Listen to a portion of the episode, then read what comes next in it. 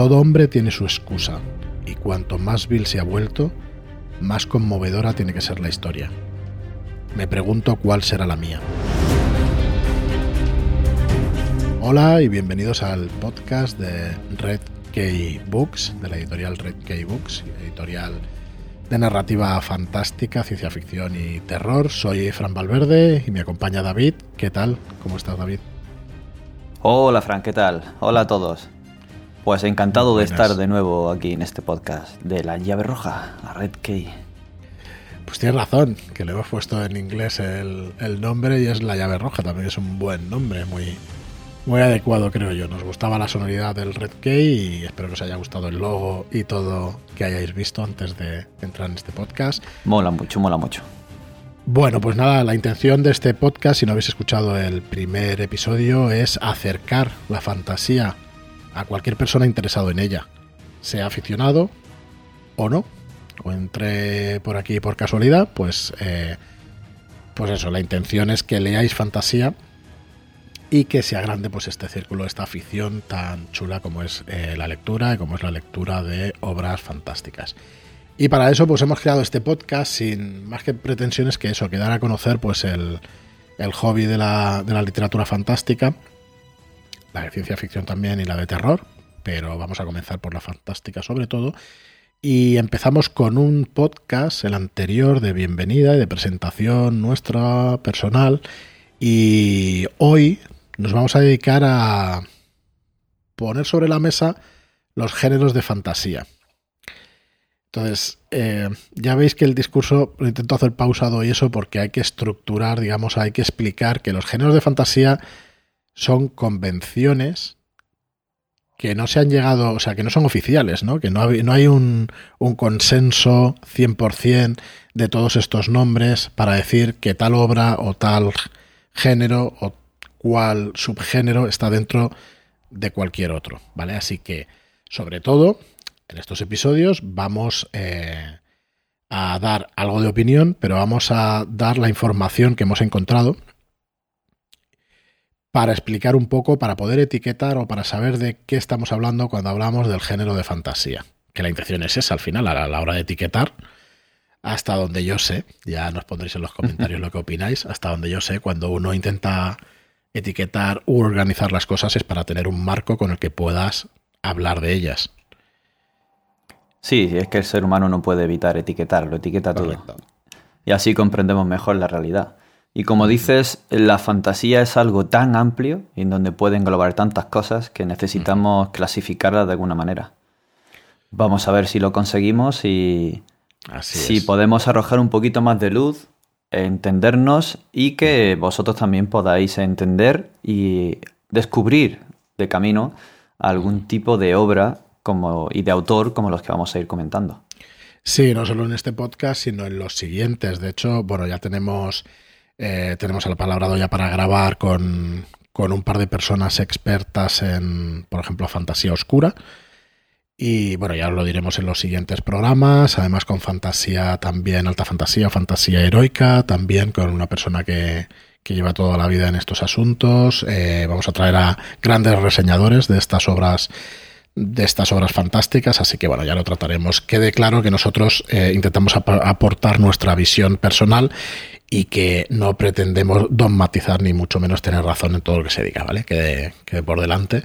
Y bueno, he empezado con una cita de un tal Sandar Glocka. Ya pondréis en los comentarios quién lo conoce, que, para quién, para quién, para cuál de vosotros o para quién de vosotros es, es un héroe, un antihéroe, que es exactamente este personaje, porque bueno, es, es una barbaridad de personaje. Supongo que lo conocéis todos, eh, pero por favor ponednos en los comentarios si lo conocéis y de qué obra ha salido, porque así pues nos vamos conociendo y vamos hablando un poco de, estos personajes. Eh, Sandal Glocka, torturador, inquisidor y varias cosas más. Y con una biografía bastante, bastante interesante. Ya lo iremos tratando en los siguientes podcasts. Bueno, David, pues eh, yo empezaría pues dando unas pinceladas o dando una lista ¿no? de de, géneros o de clasificaciones y luego vamos en detalle con algunas de ellas, con digamos las más importantes, las que más engloban, las que más obras engloban en sí, ¿vale? Y ya os decimos que no tiene por qué ser correcta, ni, ni tiene que ser que cuando una obra pertenece a uno de estos géneros no pueda aparecer en otro subgénero, ¿vale? Porque es así. Y bueno, yo lo decía en el anterior programa, creo, para mí las, no sé, las fronteras están súper diluidas, ¿no? Cuando hablamos de, por ejemplo, por poner un ejemplo que yo veo muy claro, fantasía histórica, eh, es exactamente todas las, fantas todas las novelas históricas son fantasía. O sea, cuando hablan de personajes reales, en principio no, pero a la que sacas cuatro nombres que no existieron, es fantasía, ¿no? O no cumple esa categoría porque no tiene esos elementos de magia y cosas así. Creo que va a depender de, lo que se entienda por fantasía. Sí que todo es ficción, eso sí. Pero tanto si es eh, una novela histórica como fantasía histórica, eh, tendríamos que ver qué es fantasía para entender qué diferencia lo que sería novela per se de lo que categorizaríamos como fantasía, siendo las dos históricas. Así que habría que hablar un poquito de, de qué entonces entendemos por la fantasía. Muy bien, pues mira, solamente antes de eso, pues yo quería traeros una lista que a través de, creo que fue en Twitter que lo vimos, ¿verdad, David? De Elena Fiber, que lo, ah, pondremos en las notas del programa, eh, hizo una clasificación de subgéneros de fantasía que quizá, quizá no, está más basada en el tema audiovisual, en películas, en videojuegos y en obras eh, que podemos haber visto de cultura incluso popular y cosas así. Entonces, Em, no son géneros 100% literarios, pero todos ellos tienen libros, eso es segurísimo. Y me gustaría pues, hacer una relación, por ejemplo, eh, esta chica pues, tenía unos murales muy bonitos con, con, una imagen que ejemplificaba directamente pues, estos subgéneros. ¿no? Y ella distinguía alta fantasía, baja fantasía, conquista espacial, y si lo tratamos así, por ejemplo, es la alta fantasía y la baja fantasía, creo que todo el mundo lo tiene claro, pero si hablamos de conquista espacial, estamos hablando de novelas como Marte. Yo he tenido la oportunidad de leerla, es una novela súper entretenida. ¿Y qué es fantasía? ¿Ciencia ficción? Yo creo que aquí queda, empieza a desdibujarse un poco la frontera, ¿no? De, que, que vamos, que está totalmente desdibujada, yo lo tengo claro, no sé vuestra opinión, ya nos la daréis en los comentarios, pero creo que está totalmente, eh, pues eso, desdibujada. Em, la película Moon, por ejemplo, que no sé si la has podido ver, es una película muy interesante de ciencia ficción, pero es fantasía y es terror también. Eh, y cositas así, ¿no? De género de conquista espacial. En cambio, también existe, según ella, el género de conquista terrestre. Estamos hablando de la Guerra de los Mundos, o de Independence Day, o del juego de Ender incluso, y del videojuego Space Invaders. O sea que los géneros realmente, pues ya vemos que, que las fronteras se diluyen un poco. Luego también nos habla de cyberpunk, dieselpunk y fantasía distópica. Pues, ¿quién nos los conoce estos géneros? Los conocemos todos. Y por ejemplo, eh, bueno, a ver si me acuerdo. Bueno, luego lo tratamos. Hemos dicho Cyberpunk, pues Blade Runner, Cyberpunk 2020. Claro, nos pone el nombre aquí de Demolition Men. Yo no sé si os acordáis de aquella película, Demolition Men, de un hito de los 90. Y claro, yo no lo veo cyberpunk, ¿no? Pero bueno, tenía trazas, rasgos, corporaciones, eh, tenía también esas tribus urbanas que vivían por debajo de, del subsuelo. Bueno, tenía algún trazo que otro, ¿no? Robocop. Robocop entra dentro del género cyberpunk. No sé. Es para para dar una vuelta. Bueno, luego tenemos el, género cyberpunk, ay, perdón, dieselpunk, ¿vale? Que aquí tenemos desde videojuegos como Bioshock hasta películas como El Truco Final y en novela, las trataremos, en novela fantástica, es un género que cada vez se empieza a ver un poquito más. Yo creo que lo último que he visto en televisión, por ejemplo, es la serie de The Nevers. No sé si has tenido oportunidad de, de verla, del HBO que es de Josh Whedon. Y cuando grabamos esto tiene tres capítulos y bueno, son unas, eh, unas personas que adquieren poderes por un evento que hay y el ambiente es dieselpunk, es dieselpunk y también con, con electricidad, ¿no? Entonces, bueno, tiene también cositas de este género. Ciencia ficción distópica. fantasía, ciencia ficción y distópica. Los Juegos del Hambre, Ready Player One, estos son todo novelas, El cuento de la criada, Divergente, son cositas que, que todos tenemos un poco en mente. Los cuentos de hadas, directamente es fantasía, está claro, ¿vale? Y tenemos pues, los típicos, ¿no? La Blancanieves, pero incluso La Princesa Prometida, ¿dónde se mete esa novela? En fantasía, en fantasía de cuento de hadas, en... ¿Sabes? Sí, sí, eh, es una especie de cuento de hadas mm, cambiado, ¿no? Tiene su toque diferente que lo hace especial, pero sería una, una vamos, entraría dentro del gran cajón de la fantasía seguro. Ya, ¿en qué subgénero? Si es cuento de hadas, si es una baja fantasía, si es una fantasía de intentando tocar algo de historia o si ya entra dentro de lo heroico, dependiendo de, de lo que ocurre. Bueno, pues es que yo creo que al final, como has dicho antes, mm, las clasificaciones se hacen después de que se hagan las obras. Hay, hay muy pocos autores que dicen voy a hacer una novela que entre justo, perfectamente dentro de este subgénero. Así que siempre tocan varios géneros y siempre se expanden a, varios géneros. Tienes toda la razón y además, con más razón, los autores noveles son los que empiezan. No hay ningún autor que tenga más de. que tenga 5 o 10 obras que no empiece a pensar ya en su lector ideal y en lo que le gusta y es por eso también de las clasificaciones. Pero realmente a los que nos gustan son a, los editores, malvados editores, ¿no? que solo quieren pues, vender las obras y es verdad que, les ocupa más a, a, las personas que realmente pues, se quieren ganar la vida con eso, eh, muy lícitamente, entendemos nosotros, que si no, nos dedicaríamos, pero pasa un poco eso, ¿no? Bueno, pues por acabar con ella, pues eh, pasa por la fantasía oscura, nos pone obras como La llamada de Cthulhu, por ejemplo, La Torre Oscura, y videojuegos como Dark Souls, ¿no? Y aquí, bueno, aquí nos va a gustar mucho la fantasía oscura, vamos a tratar bastante de fantasía oscura en este podcast, ya os lo avanzamos.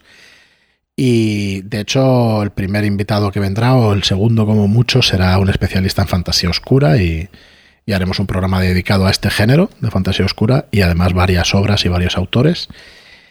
Y bueno, la fantasía oscura mm, es terror sobrenatural, es una atmósfera sombría, tendremos criaturas atormentadas, bueno, ya lo, ya lo trataremos. ¿Qué más? El Grimdark es exactamente fantasía oscura, pues yo creo que es un subgénero dentro de, la fantasía oscura, aunque para mí también es un sinónimo en muchas de las cosas, ¿no? La primera ley, Juego de Tronos, para mí es fantasía oscura y es Grimdark. Las dos cosas a la vez. Pero bueno, aquí ya, ya nos diréis también en los comentarios a ver cuál es vuestra opinión. La fantasía histórica, que la hemos tratado antes, desde las mil y una noches hasta el rey Arturo, pues cosas que tienen una base, entre comillas, histórica, pero que, bueno, que son leyendas realmente, ¿no? Ya trataremos el círculo artúrico, estamos muy interesados en tratarlo en profundidad y además mm, debe ser de los más visitados, versionados y de todo lo que podamos encontrar. Bueno, tenemos también la fantasía ciencia ficción posapocalíptica, también es muy, muy, muy conocida y muy popular. Desde el planeta de los simios, os diría yo, hasta pues Guerra Mundial Z, que es un libro eh, estupendo, la guía del autotopista galáctico, o sea, hay un montón de, de novelas hechas y de, y bueno, y de obras. El Space Opera. Tenemos un montón también eh, de novelas y tenemos un montón de, de películas Luego, cuando hablábamos del diesel punk, pues el steampunk es bastante más, decir, bastante más famoso. Es un género muy parecido, pero la base de, la tecnología se basa en el vapor en lugar de, en, el diésel de los combustibles fósiles. Pero bueno, es que en, steampunk es que se pueden entender novelas como 20.000 leguas de viaje submarino, que es un clásico y que es fantasía pura y dura en su día. Luego ya pues fue un poquito más real, ¿no? Y tenemos también videojuegos como Dishonored, por ejemplo, que, se basan directamente, ¿no? Que no es ni diesel punk ni es steampunk, ¿no? Que sería aceite punk, porque es aceite, de, ballena punk, sí. Correcto. Pero bueno, si lo conocéis, es un videojuego muy interesante donde el ambiente es muy parecido a esto de steampunk y diesel punk, pero ahí se descubre el aceite de ballena y a través de su combustión pues consiguen armas, consiguen bueno, una serie de, tecnologías que, que, están más avanzadas de lo que estuvieron en el siglo XIX. Y bueno, luego también habla de Ucronía. Ucronías como Watchmen, Fallout, eh, Regreso al Futuro. Veis que son obras más audiovisuales, pero nos sirve un poco para, para ver la cantidad de géneros y subgéneros que puede incluir. Y por último, creo que ya hablaba de la utópica, ¿no? de, cosas como 1984 eh, de George Orwell, que, que, hablas tú, David, en el anterior podcast, y bueno, y luego ya pues todo lo de El hombre bicentenario, cositas de cositas, yo creo que no todo, pero hay cositas utópicas en la obra de Asimov, Gataka, por ejemplo, que también eh, es una buena película. Así que bueno, tenemos géneros a montones. Así que bueno, en este podcast queríamos traeros eh, un poco en general lo que son los géneros de fantasía, pero no vamos a profundizar en todos los que acabo de enumerar porque nos estaríamos bastantes horas. Entonces, casi que vamos a empezar, vamos a empezar em, definiendo un poco la fantasía en general que engloba y en particular la alta y la baja fantasía, que parece ser las categorías más grandes de la que cuelgan quizá muchas de las demás. Y ya veis que siempre utilizo quizá, puede, por, eso que estábamos diciendo, ¿no? De que se diluyen pues estas categorías y subgéneros o géneros de fantasía de unas a otras. Eh, bueno, me enrollo, David. Si quieres empezar con el tema de la alta fantasía, pues así vamos avanzando y, y vamos viendo cositas. Vale, pues vamos a entrar y vamos a ir desgranando qué entenderíamos por estos tipos y subtipos de fantasía, como dices, y a ver si os damos algún ejemplo que podáis visitar y si lo conocéis, también nos podéis comentar si os gusta, si nos gusta y cuál os gustaría que comentáramos. Dentro de la fantasía, vamos a encontrar primero la alta fantasía. ¿Por qué voy a empezar por aquí? Porque ya desde su evolución la, aparición de la fantasía ya comienza desde que estamos sentados alrededor de una hoguera y nuestro jefe, el chamán, el sabio, nos está contando una historia de los dioses, de cómo se crea el mundo, de los antepasados, y es algo que lleva, eh, casi podría decir que va en nuestro ADN, en nuestra intuición heredada de unos a otros, y lo llevamos dentro. Escuchar una historia, entender eh, esa historia, qué nos quiere contar. Y en aquel entonces ya eran leyendas, mitos, creencias que si no eran directamente fantásticos tenían un fuerte componente sobrenatural. Todos hemos escuchado el, cómo era el misticismo, por ejemplo, de los nativoamericanos, el misticismo africano, los espíritus de los animales, de la tierra, de los elementos de dónde venimos nosotros de la prehistoria. O sea que todo eso lo llevamos dentro y ya se podría considerar los primeros vestigios de esta fantasía. Pero ¿por qué sería alta fantasía? Bueno, la alta fantasía tiene un componente sobrenatural importante, no solo por el mero hecho de que existan criaturas excepcionales, de que exista la magia, de que podemos hablar de dioses, Mm, sino que además estas criaturas pueden ser inteligentes, pueden haber razas, especies, mejor dicho, diferentes del ser humano con el que podamos contactar. Y eso nos lleva a cómo entendemos el mundo, cómo lo sobrenatural y lo extraordinario trasciende. Y al final suele tocarse temas sobre el bien y el mal, esa lucha eterna sobre lo que está bien y lo que está mal final son los grandes temas. Los grandes temas éticos, los filosóficos de la humanidad, siempre serán grandes temas, ¿no?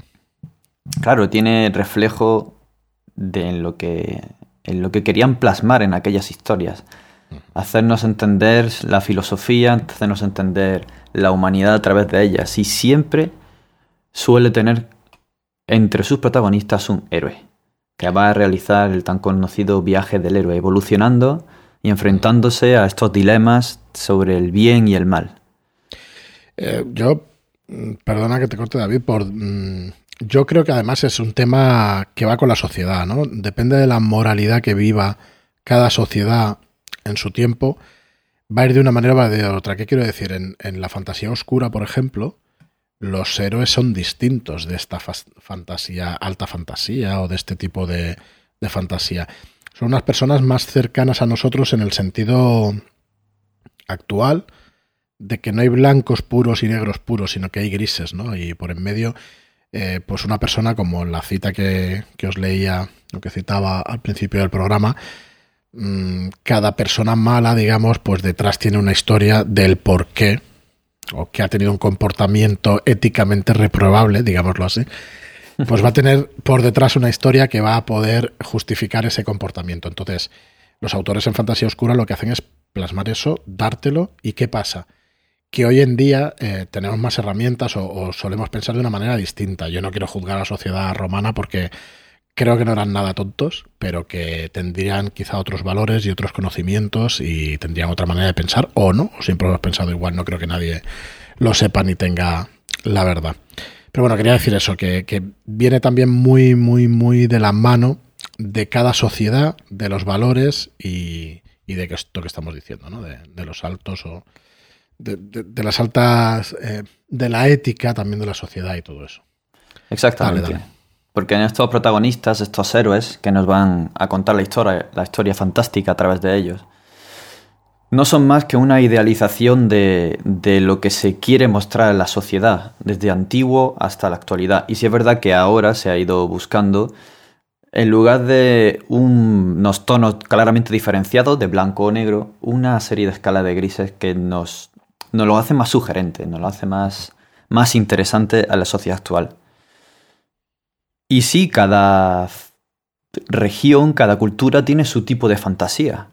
Todos hemos evolucionado en esta región desde la cultura grecorromana, como dices, también tenemos eh, gran influencia de la religión que, tenemos, que hemos tenido en, en esta tierra durante mucho tiempo, pero es muy diferente de la mitología celta, la egipcia, la hindú, de las cuales también hemos ido teniendo cierta influencia, pero menos, pero que en la literatura de, esa, de aquellas regiones sí que es muy importante. Todas estos eh, eh, estas propiedades, estas características que hemos ido comentando, más o menos son eh, comunes de toda la fantasía. La fantasía ha ido evolucionando, tenemos obras que si bien pueden tener parte de historia, son fantasía en realidad.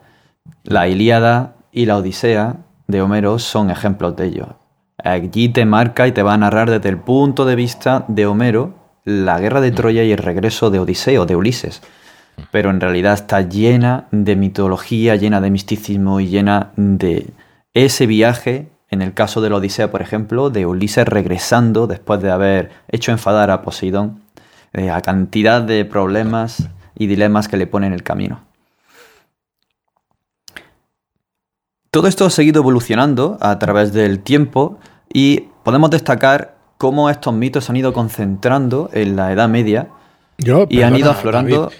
Con respecto a la Odisea y, a la Ilíada, es que son obras que tuvieron tanta repercusión en la humanidad como con Alejandro Magno, o sea, que era una persona que sabía fragmentos de memoria de esas obras y que, y que él estaba obsesionado con, con hacer cosas como las que hizo Aquiles en su día, como las que hizo, como las que hicieron esos héroes, ¿no? Y, realmente se sentía descendiente y eran, o sea, eh, obras que, estaban enlazadas directamente con su cultura, o sea, que son, vamos, importantísimos pocos. Supongo que en su día se vería como una realidad o él lo utilizó como una realidad, quién sabe, ¿no? Lo que pensaba y lo que pasaba por su cabeza. Yo creo que, que se lo debía creer, ¿no? Porque una persona con 33 años conseguir lo que lo que consiguió, mm, ostras, pero sí que recuerdo fragmentos de su, de su biografía donde él directamente estaba obsesionado por conseguir objetivos de la, de la Ilíada y de la Odisea, ¿sabes? Eh, en, sus propias carnes, ¿no? Conseguir los, las conquistas y todo lo que se consiguió por parte de estos héroes homéricos y eso. O sea que, bueno, la influencia es brutalismo. Bueno, no, vamos aquí a descubrir la, influencia de la, de la, Odisea y la Ilíada, ¿no? Pero quería decir que, vienen muy de la mano de la época, ¿no? Y de, y de lo que estas obras han influido a lo largo del tiempo a todo el mundo. Pues en, personas como Sí, de hecho, que tengamos las transcripciones de estas obras y que tengamos la historia o la interpretación de la historia de estos personajes tan importantes en nuestra cultura como Alejandro Magno, dan un... o sea, muestran el calado tan profundo que estas obras han tenido en el desarrollo de nuestra cultura. ¿Cuánto tiempo tiene la Ilíada y la Odisea? Es no hay ni un. Ahora mismo no hay ninguna obra actual que pueda tener ese. ese, ese, grabado a fuego en, nuestra cultura, ¿no? Y la Odisea se sigue editando, la Ilíada se sigue editando y se sigue vendiendo y se sigue leyendo como estas, estos precursores, y no solo de muestra del misticismo y de la mitología griega, sino también como parte de nuestra cultura y de ejemplos claros de cómo empezó la literatura y hasta dónde, hasta dónde ha llegado. Bueno, disculpa, soy sigue. Yo me pierdo con... con no, estoy encantado de que me interrumpa. Porque además vamos a llegar ahora a unas de tus perlitas. Porque todo esto empieza a colapsar y a, juntarse en desarrollar la propia idealización de la época en el medievo y comienzan a aparecer los libros de caballerías y, como no, no podemos dejar de hablar del ciclo artúrico. Comienza a desarrollarse el mito artúrico a partir de este rey Arturo de las islas británicas y todo ese misticismo celta del siglo XI y XII aproximadamente que comenzó a desarrollarse con una mayor fuerza, fuerza, seguramente anteriormente de palabra se fue transmitiendo la leyenda de Arturo, pero mm. cuando llegó a escribirse las primeras publicaciones que tenemos son de esos siglos y llegan hasta nuestros días. Todas las aventuras de Arturo, sus caballeros, Merlín el mago, Morgana la hechicera, la tierra de las hadas, la dama del lago, estos héroes gentiles que bogaban por la justicia, estos seres traicioneros que estaban en su contra, es, no es más que plasmar la idealización de la lucha del bien y del mal en esa época, pero con unos grandes toques de fantasía. Pero, como has dicho antes, entra dentro de un contexto histórico, utilizan localizaciones reales y parece ser que Arturo sí existió. No sabemos sí. Mm, a ciencia cierta quién fue realmente, pero sí parece que hubo alguien que dio pie a este mito. Sí, finales de cuando acabó el, Imperio Romano, cuando abandonaron las islas británicas, parece, ser que sí hubo un caudillo con costumbres romanas en, esa época, ¿no? Creo que es el siglo IV o una cosa así. Pero claro, hasta el 11 nos empieza a escribir de él. El 11-12. Y bueno, y al final en el 16 se profundiza y en el 17, 18, ¿no?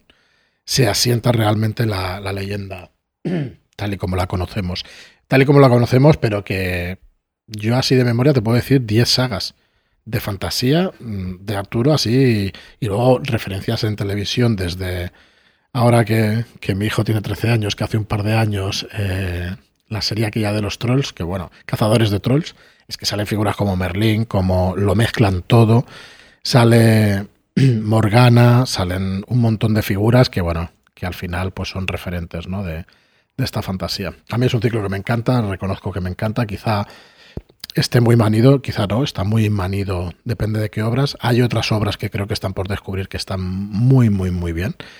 Y luego hay grandes clásicos eh, que, bueno, que espero que tratemos en, alguna ocasión porque creo que merecen muchísimo la pena, la verdad. Sí, sí, el ciclo artúrico probablemente sea el más importante de, de la fantasía de prácticamente todos los tiempos por eso, por la gran extensión. ha llegado a todos los lados del mundo. Hoy día se sigue escribiendo sobre Arturo, se siguen haciendo películas, se sigue... Desde luego, bueno, eh, el mismo Tolkien tiene Sir Gawain y el Caballero Verde, y el Caballero Verde, que es un... Es una novela en realidad, es un cuento, una novela, es una mezcla de varias cositas y y que escribió antes del Señor de los Anillos y que seguro que le influyó en su obra muchísimo. Bueno, el tema ético y moral, pues está claro que es judío cristiano, ¿no? En la obra de Tolkien. Ya trataremos el tema con profundidad. Pero tiene mucho de Artúrico casi todas las cosas. esa búsqueda del grial, esos objetos mágicos que, que te pueden curar, las, bueno, hay un montón de cosas que podríamos hacer paralelismos. dale, dale, David. Bueno, la fantasía se sigue desarrollando y con ello también la alta fantasía, la baja y todos los subgéneros que vendrían después. En los, en los siguientes siglos, con la novela gótica, esa novela oscura, el romanticismo. Y bueno, todos tenemos en la mente toda esa fantasía que se englobaría seguramente en baja fantasía, con toques oscuros, terroríficos de Poe, que son tan grandes y tan importantes que aún hoy día seguimos recordando y hablando del gato negro, de ese cuervo negro que venía a atormentarlo. Pero que había magia también, ¿eh? O sea, porque hay muchas obras en las que hay nigromantes, en los que hay pues eso, los muertos se levantaban y, había magia, una magia oscura, pero, pero sí, sí. Baja fantasía, pero joder, según qué artes nigrománticas sería alta, alta fantasía. y bueno, seguimos continuando, eh, viendo autores y viendo el desarrollo de esta fantasía, hasta la primera novela que se considera como alta fantasía que la publicó William Morris en 1892. The Well at the World's End, el pozo al final del mundo, o en el fin del mundo, mejor dicho. Es un mundo medieval totalmente imaginario, aunque beba de ciertas fuentes y pueda verse reflejo en la historia o en la realidad, sí que trata, y lo hace, inventar un mundo completamente nuevo, fantástico, que no tiene como por ejemplo las novelas de Poe, o como en el ciclo artúrico, o como en la Odisea, no tiene lugar en este mundo, no sucede en localizaciones, ni podemos reconocer nada de este mundo en él, es completamente nuevo. Y luego vendrían otros títulos muy grandes, de los que, como ha dicho Fran, hablaremos después, como La Comunidad del Anillo, Las Dos Torres y El Retorno del Rey grandes exponentes de la alta fantasía. Un mundo fantástico, la lucha del bien y del mal, grandes héroes, magia, lo sobrenatural, criaturas fantásticas. Engloba todo lo que podía considerarse ya alta fantasía. Y esto ya entra dentro del siglo XX, y que es cuando podemos considerar una gran explosión de esta alta fantasía hasta nuestros días. Y si quieres, podemos ir mostrando ya algunos autores y obras más concretos tanto más clásicos como dentro del siglo XX, sobre todo, y, llegar hasta nuestros días. ¿Qué te parece? Sí, por lo menos enumerarlos, que, que, bueno, que la mayoría de los que estéis escuchando estas palabras los conoceréis, pero nunca se ha leído todo, o sea que podemos ir diciendo sagas y podemos ir diciendo libros. Así además nos podrán decir los gustos y podríamos, eh, pues eso, hacer especiales de, esas series viendo cuáles son vuestros gustos, pues nos gustaría empezar por lo que más os interesara realmente. Así que dale, dale, David. Sí, eso sería, sería genial. Si no os olvidéis de hacernos llegar vuestras opiniones y de los libros de los que queréis que hablemos, cuáles os han gustado más y demás. Y si habéis descubierto alguno, gracias a nosotros también decírnoslo, porque eso nos va a empujar y dar un abracito caliente en el pecho. Pues bueno, hay una gran cantidad de autores, autoras, obras, eh, podríamos estar aquí una semana entera hablando de obras, de su importancia, de, Pero vamos a ir yendo a los libros y las sagas que por su particularidad pueden haber sido más importantes o las destacamos por, por nuestro propio gusto, porque los conocemos o por su propia... Em, su propia, ya no solo importancia, sino porque probablemente aportaron algo diferente al desarrollo de la alta fantasía. Yo diría que sentaron cánones, aunque no sean oficiales, ¿sabes? Mm, creo que sí que tienen mucho de eso y, asentaron bases, más que cánones, bases en las que se apoyaron pues el resto de autores, ¿no? Al final todos tenemos influencias, absolutamente todo el mundo. La manera de crear que tenemos es por copia con transformación, no es que estemos copiando, sino que vamos aprendiendo, vamos eh, teniendo conocimientos a través de nuestros sentidos y eso lo vamos transformando, lo vamos copiando y lo vamos adecuando ¿no? a, nuestra visión del mundo. Así que sí, que sí, estoy totalmente convencido. Al final bebemos de todo lo que sabemos, somos lo que leemos y escribimos como leemos muchas veces. Voy a empezar, si me permitís, por toda una saga de el señor Terry Brooks, la saga de Shannara. Es un mundo posapocalíptico con humanos, elfos, enanos, trolls, demonios. Lo característico de esta saga es que el mundo al principio se nos pinta y se nos ofrece como un mundo fantástico completamente diferente. Pero conforme vamos avanzando en los libros, ojo spoiler, nos vamos dando cuenta de que en realidad es la Tierra. Ha habido un apocalipsis, ha transcurrido mucho tiempo, los humanos se han diversificado, algunos han mutado y su evolución ha llevado a que aparezcan enanos, que aparezcan trolls y los elfos han aparecido y han aparecido también los demonios en la tierra para reclamar lo suyo. Es una historia que va contando eh, mediante eh, toda esta alta fantasía, mezclando eh, objetos que se, que se rescatan con cierta tecnología, con poderes mágicos, va mezclándolo todo un poco. Y, y, la verdad que funciona bastante bien. Recuerdo que hicieron una serie sobre ello. Sí, hace unos años. Una serie un poco menor y tal, pero bueno, con muchos capítulos, ¿eh? unos cuantos. Sí, me suena que eh, hicieron una primera temporada, no tuvo mucho impacto y la cancelaron, pero la han vuelto a retomar. Así que si os interesa, buscarla porque seguramente dará un buen reflejo, pero por supuesto, ir primero al libro.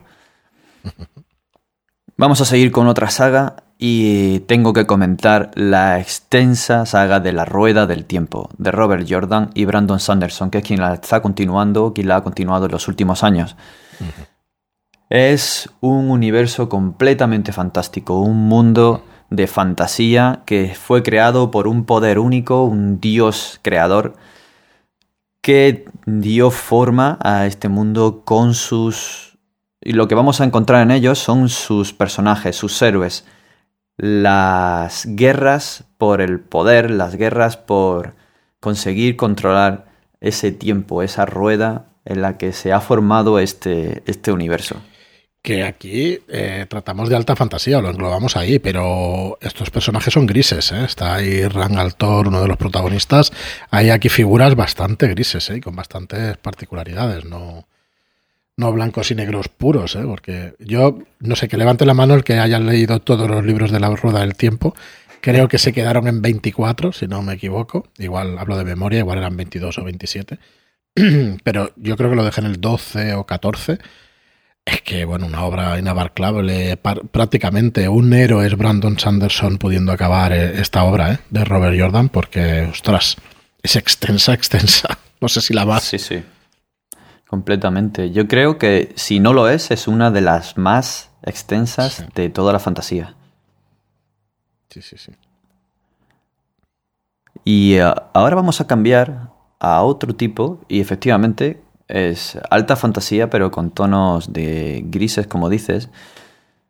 Y es la las crónicas de Belgaraz, de David Eddings.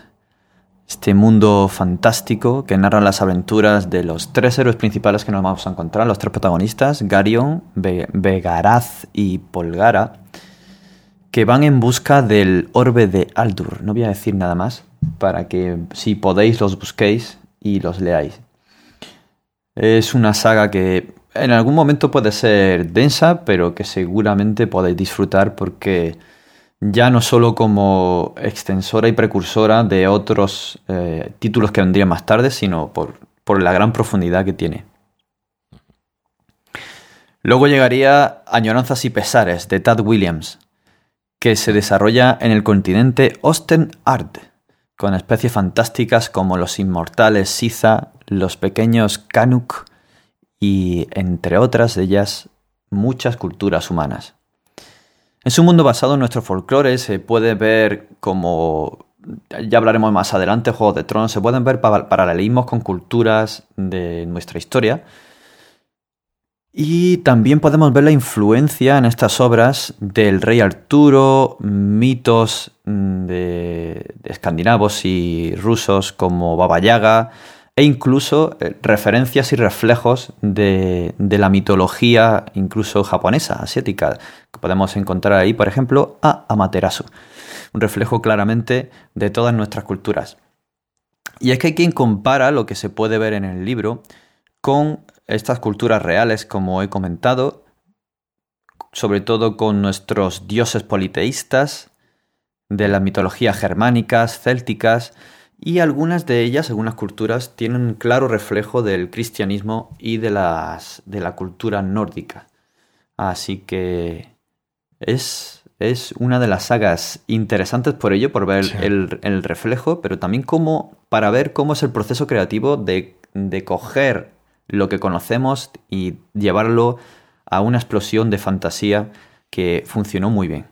Yo es una de las que recuerdo con más cariño, aunque debería volver a leer porque fue hace muchos años, era muy joven y sí que recuerdo la evolución del personaje de...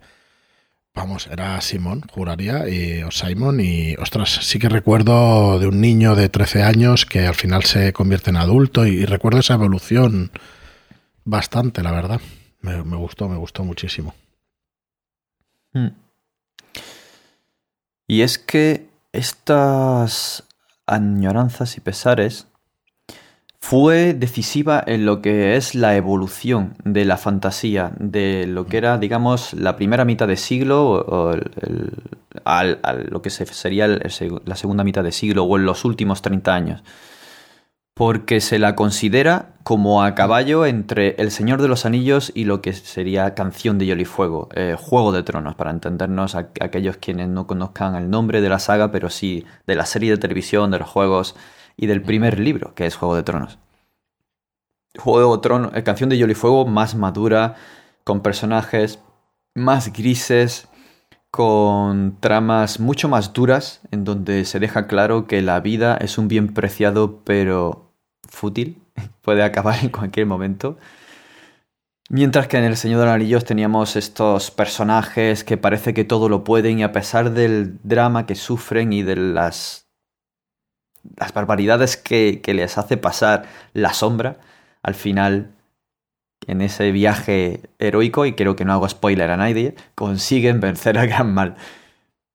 En Juego de Tronos, eh, en Canción de Hielo y Fuego, no lo tenemos tan claro, y la transición entre estos dos mundos se la sigue considerando añoranzas y pesares. De ahí esa importancia decisiva y que la traiga aquí para que la comentemos. Me parece un gran acierto, ¿eh? yo creo que fue un unos grandes libros que eran bastante profundos en su época y, que era una cosa distinta a lo que se había visto antes del Señor de los Anillos y todo esto.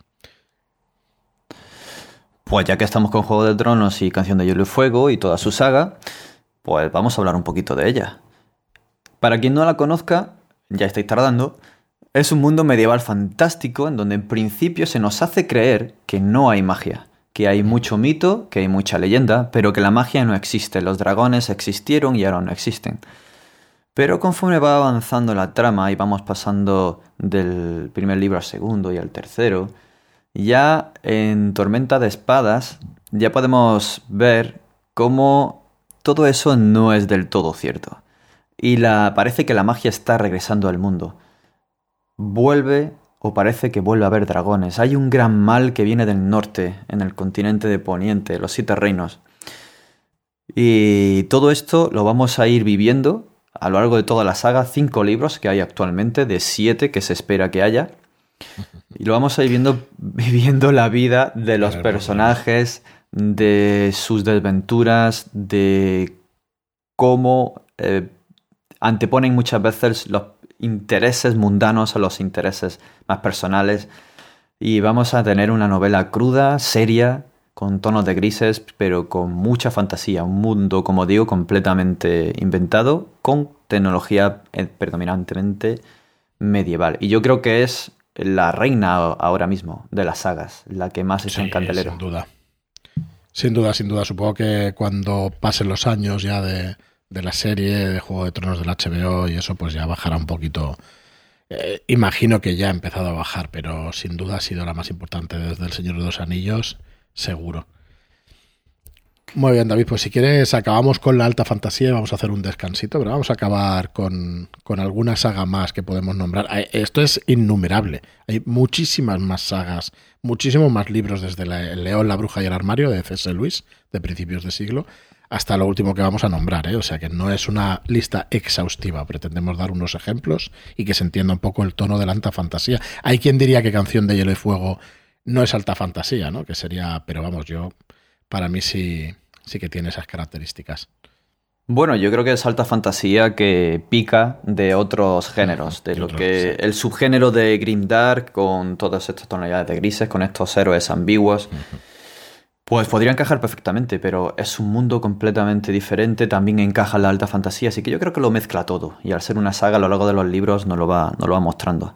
Por eso que has dicho tú antes, al principio del programa, y es que no hay un muro entre un subgénero y otro, sino que esto es una amalgama que se van tocando y se van, se van mezclando los unos a los otros.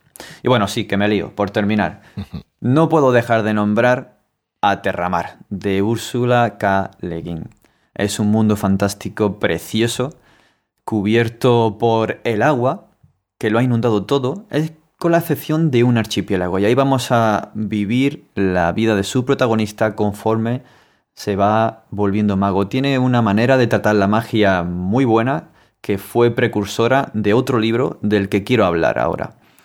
Y es La crónica del asesino de reyes, de Patrick Rothfuss. Otra crónica inacabada, que son tres libros, actualmente tenemos dos, El nombre del viento y El, el temor de un hombre sabio, en donde en un mundo fantástico medieval cuenta la historia de un huérfano que va desarrollando su potencial desde su niñez hasta su madurez, abordando su propia vida, conociendo el mundo y encontrándose los peligros, donde la magia es algo bastante importante y, como digo, tiene referencias de ese terramar, la magia de los nombres, la magia de las palabras. Es una que yo recomiendo mucho porque eh, la verdad es que me gusta mucho y me, tocó muy de cerca. Hacía mucho tiempo que no leía fantasía, hice un, huequito. Estuve un tiempo leyendo novela histórica y novela contemporánea, policíaca. Y cuando encontré este libro, me maravilló de nuevo y me lancé de nuevo a la fantasía porque es que es genial. A mí me gusta mucho. Sí, sí, completamente de acuerdo. Eh, tendrá sus más y sus menos. Ya haremos reseña de, de la crónica del asesino de Reyes sin ninguna duda traeremos a alguien que conozca la obra y si nosotros mismos la estudiaremos a fondo para poderla explicar o reseñar lo mejor posible, pero para mí es una de los grandes de las grandes crónicas de los últimos tiempos. Merecerá la pena, sí, señor. Pero claro, no me puedo ir si no me van a dar collejas por todas partes sin mencionar la saga de Terry Pratchett, Mundo Disco. Ese mundo medieval fantástico sostenido por cuatro elefantes que se apoyan en el caparazón de la gran Atwin, la tortuga estelar. Es una saga fantástica genial que trata a los personajes con una manera muy particular y en donde la magia tiene no solo cabida, sino que es muy importante. Tiene también un tono a veces agridulce, a veces humorístico, característico de Terry Pratchett y es, es una auténtica delicia. Es una de las sagas muy recomendables. Esto sí es alta fantasía. El resto es discutible, pero el mundo disco seguro que es alta fantasía. Es uno de mis grandes pendientes. No he leído nada de Terry Pratchett. Fíjate, nada de nada. Pero bueno, he visto alguna serie que, que ahora ha salido en, Amazon Prime y tal. Y, bueno, es una de las grandes pendientes. No se puede leer todo al final en esta vida. No, no, la verdad que no. Y esta saga es larga. El mundo disco es larga. No, algún día seguro. Bueno, David, pues vamos a hacer un pequeño descanso y nada, volvemos enseguida. Vosotros os pasarán segundos. Gracias por estar ahí hasta ahora mismo. Venga, hasta ahora voy a coger el portal y me teletransporto. Bueno, pues ya estamos de vuelta, David. Hemos ya descansado un poquito, aunque para vosotros han sido, como decía antes, solo unos segundos. Y bueno, estábamos mm, repasando géneros de fantasía hablando de estas grandes clasificaciones y el por qué las hacemos, ¿no? De alguna manera, pero bueno, vamos enseguida a meternos en, en la baja fantasía, ¿no, David? Quizá los dos grandes grupos que hemos dicho antes, la alta fantasía y la baja fantasía, son los que engloban el resto de subgéneros y además están solapados entre ellos. no nos cansaremos de repetirlo y además eh, no pretendemos, como hemos dicho antes también, sentar cátedra ni nada de esto. Así que cuando quieras empezar con la baja fantasía, yo tengo preparada también fantasía oscura y otra serie de subgéneros que se van a solapar mucho con lo que vas a decir ahora. Quizá la baja fantasía podamos tratarla un poquito más, más rápido, ¿no? Exactamente, sí. Porque la baja fantasía, como dices, más que un subgénero, es como un grupo del que van a beber el resto de subgéneros de los que se van a hablar aquí en el podcast. Y es que se caracteriza a diferencia de la alta fantasía que acaban de escuchar, en el que no hay un gran mundo imaginado, un gran mundo fantástico, poblado de magia, criaturas fantásticas, con... No, no, no, no. Aquí lo que vamos a tener es que su mundo primario, digamos el mundo real en el que se va a desarrollar todo, es un mundo familiar, racional. Es decir, podemos imaginar un mundo muy parecido al nuestro, si bien no está basado directamente aquí, en nuestra realidad, en la Tierra, en, nuestras ciudades en donde se van a incluir esos elementos mágicos, sobrenaturales, esos elementos fantásticos que no deberían de ocurrir, pero que sin embargo ocurren. Estos escenarios pueden ser históricos o pueden ser contemporáneos, pero en ellos podemos reconocer tanto momentos temporales históricos como eh, lugares, sitios e instituciones.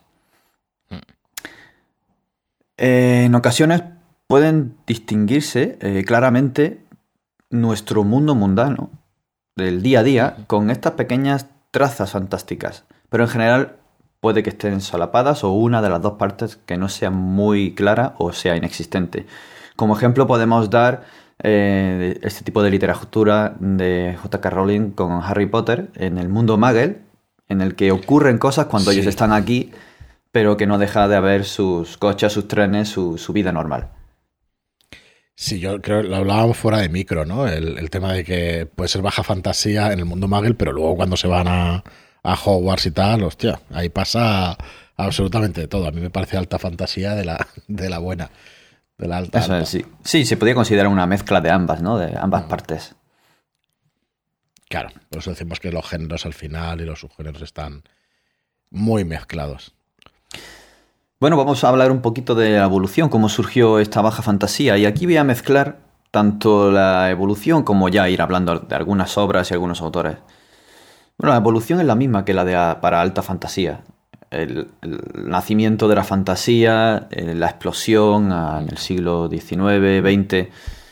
Pero ya se fueron diferenciando ciertos rasgos a partir del siglo XIX, sobre todo, con relatos cortos, cuentos que fueron haciendo una pequeña cisión, ¿no? Hay, por ejemplo, los cuentos de Poe y sus relatos, en donde ocurrían cosas fantásticas, pero dentro del marco de su realidad, de, la realidad de aquella época. Los cuentos de Lovecraft también, esa fantasía oscura, fantasía terrorífica, de terror en donde tienes Providence, tienes Boston, tienen otros, otros sitios de lugares que se pueden enmarcar perfectamente en nuestra realidad, pero que tienen esta, estas sucesos sobrenaturales fantásticos. Pues todo esto ha ido evolucionando hasta que han ido en esta explosión de fantasía en el siglo XX ya han ido apareciendo otros subtipos de literatura con personajes que se van alejando del héroe fantástico que veíamos en la alta fantasía, de esa epicidad que no lo es tanto o que está manchada. Ya no es una lucha entre el bien y el mal, en el que hay algo blanco y algo negro, sino que hay una escala de grises y ya van apareciendo subgéneros en los que se pueden enmarcar o se pueden hablar de baja fantasía, como el grim dark, el fantastic noir o la ciencia ficción fantástica con estos toques menores de fantasía. Pero como digo, dentro del Green Dark también puede haber alta fantasía y dentro de la fantasía oscura también puede haber alta fantasía. Por eso es algo ambiguo, ¿no? Como comentabas al principio. Claro, ya no sé si lo comentábamos aquí en el programa, fuera del micro, o es una cosa que haya leído. Eh, Juego de Tronos, por ejemplo, eh, parece que empieza un poco como baja fantasía y en realidad luego hay dragones nada más y nada menos, ¿no? Que define muchísimo la alta fantasía. Sí, yo creo que lo, Totalmente. Hmm. Muy bien, pues nada, a ver, nos quedan, bueno, tratar quizá dos subgéneros principales, ¿no? Dentro de la baja fantasía y luego vamos a ahondar, pero solo un poco en el grimdark o en la fantasía oscura, porque queremos hacer de los primeros monográficos que vamos a hacer en el podcast, va a ser va a ser esta fantasía oscura y va a ser algún autor de fantasía oscura que yo creo que es de nuestros de lo que más nos gusta, vamos. Dale, David, vamos. Pues sí, vamos a ello. Por un lado tenemos, como hemos dicho al principio, algo que puede tener un reflejo más histórico en el tiempo y en lugares y, o algo más mundano, más contemporáneo. Pues son los dos tipos de subgéneros de los que bebe la, baja fantasía. Por un lado, la fantasía histórica, que es una ficción histórica que va a meter, a incluir elementos fantásticos en su narrativa, creando una historia sugerente, alternativa al marco histórico que conocemos, incluso en ocasiones peligrosamente creíble. Eh, un ejemplo de esto podemos ser, y no tanto de lo creíble, sino de la fantasía, obras como la Ilíada de Homero, ¿no? que es un evento histórico que supuso la guerra de los griegos contra los troyanos, pero en el que, por supuesto, hay ahí una gran cantidad de elementos mitológicos, fantásticos griegos, haciendo toda una epopeya con, estos sucesos. También tenemos... Eh, sí, dime, Fran. No, no, no, estaba, estaba afirmando que yo lo voy viendo y, sí, sí, es totalmente. Luego tenemos eh, El asesinato de Pitágoras, de Marcos Chicot. Un libro cortito y muy interesante en el que hablan de cómo Pitágoras elaboró esa, esa influencia en la sociedad griega de la época, cómo se fue expandiendo su, su influencia, su filosofía y su matemática, con una trama en la que van teniendo lugar eventos que pudieron ocurrir de sus discípulos, de cómo fue su, la caída de, de esa sociedad, de esa influencia. Y va introduciendo elementos fantásticos, no quiero hacer mucho spoiler, aunque ya se va nombrando al principio del libro sobre el efecto de la mente pitagórica sobre los demás. También tendríamos los cuentos de las mil y una noches, que son de todos conocidos, los que en lugares que conocemos, en lugares de Arabia, donde ocurrieron estos cuentos de Sherezade a ese supuesto sultán. También, por supuesto, no podemos dejar de mencionar de nuevo el ciclo artúrico. Ocurren en lugares que conocemos, eventos que pudieron ser históricos, pero están marcados con esa fantasía, esos, esa influencia de la brujería. Tenemos ahí a Morgana, la Dama del Lago, toda la épica de la espada de Arturo, Excalibur y la búsqueda del Grial. El mago Nada de fantasía, Excalibur y Merlín y Arturo existieron 100%. Esto es novela histórica, 100%. Bueno, hoy día se sigue buscando, ¿no? en esos montes, en esos lugares donde supuestamente debería de estar enterrado Arturo, donde surgió la espada, sigue, sigue invirtiéndose. En... Sí, sí. ¿Mm? Es un poco como buscar la, ay, lo diré mañana, el arca perdida y cositas así, ¿no? Que, en elementos tan mitológicos y tan metidos en la cultura popular. Y de vez en cuando me acuerdo de, un libro que salió cuando yo era mucho más joven y, que decían eso del arca perdida, ¿no? De que encontraron el arca y tal en un monte, en el monte Ararat, creo que fue. Bueno, en fin. Sí, se supone que allí lo encontrarían. Claro, esto entronca con eventos históricos, como hemos dicho. Eh, cómo se forjó la orden de los caballeros templarios, que en aquella época tenía otro nombre, los caballeros de Jesús y demás, que se decía que en realidad lo que buscaban allí era el arca, ¿no? Y hay todo un misticismo de trasfondo en torno a ello. Luego llegaron. En realidad. Sí. Ay, perdona. No, no, sí, sí. En realidad, la, eh, cuando se descubrió Troya, fue un poco así, ¿no? Al final una persona o, varias pensaban que podía existir, que podía existir Troya y al final se encontró ahí en, Turquía. O sea que, que, estas cosas, la verdad es que nunca se saben. Muy bien, pues dale, dale, David, que nos vamos del tema rápido nosotros. Bueno, otro ejemplo ya saliéndonos de lo que sería algo más fantástico medieval sería la saga de libros de Caballo de Troya de JJ Benítez, mm. en los que vemos cómo hay un viaje en el tiempo al pasado para encontrar y estudiar la figura de Jesús. Eh, pues ahí tenemos una mezcla de ciencia ficción, tenemos una mezcla de, fantasía histórica, de baja fantasía, con estos elementos sobrenaturales que van ocurriendo a lo largo de toda la saga. Por el otro lado, quitándonos ya de fantasía histórica, tendríamos la fantasía urbana. Es un subgénero que está bastante de moda en el siglo XX y en nuestros días está pegando muy fuerte. Eh, es en nuestro mundo, en nuestra urbe. Suele tener como protagonista una ciudad o un conjunto de ciudades, pero siempre la actualidad, en donde lo fantástico y lo sobrenatural tienen cabida. Pero no de forma eh, desmadrada, sino que está contenida. Ahí por un, por un lado tenemos libros de Anne Rice, como por ejemplo La momia, en la que esta momia se despierta en la actualidad y ya va conllevando una historia al más puro estilo de ella, con sus dotes sensuales, de erotismo, de relación y de lo sobrenatural.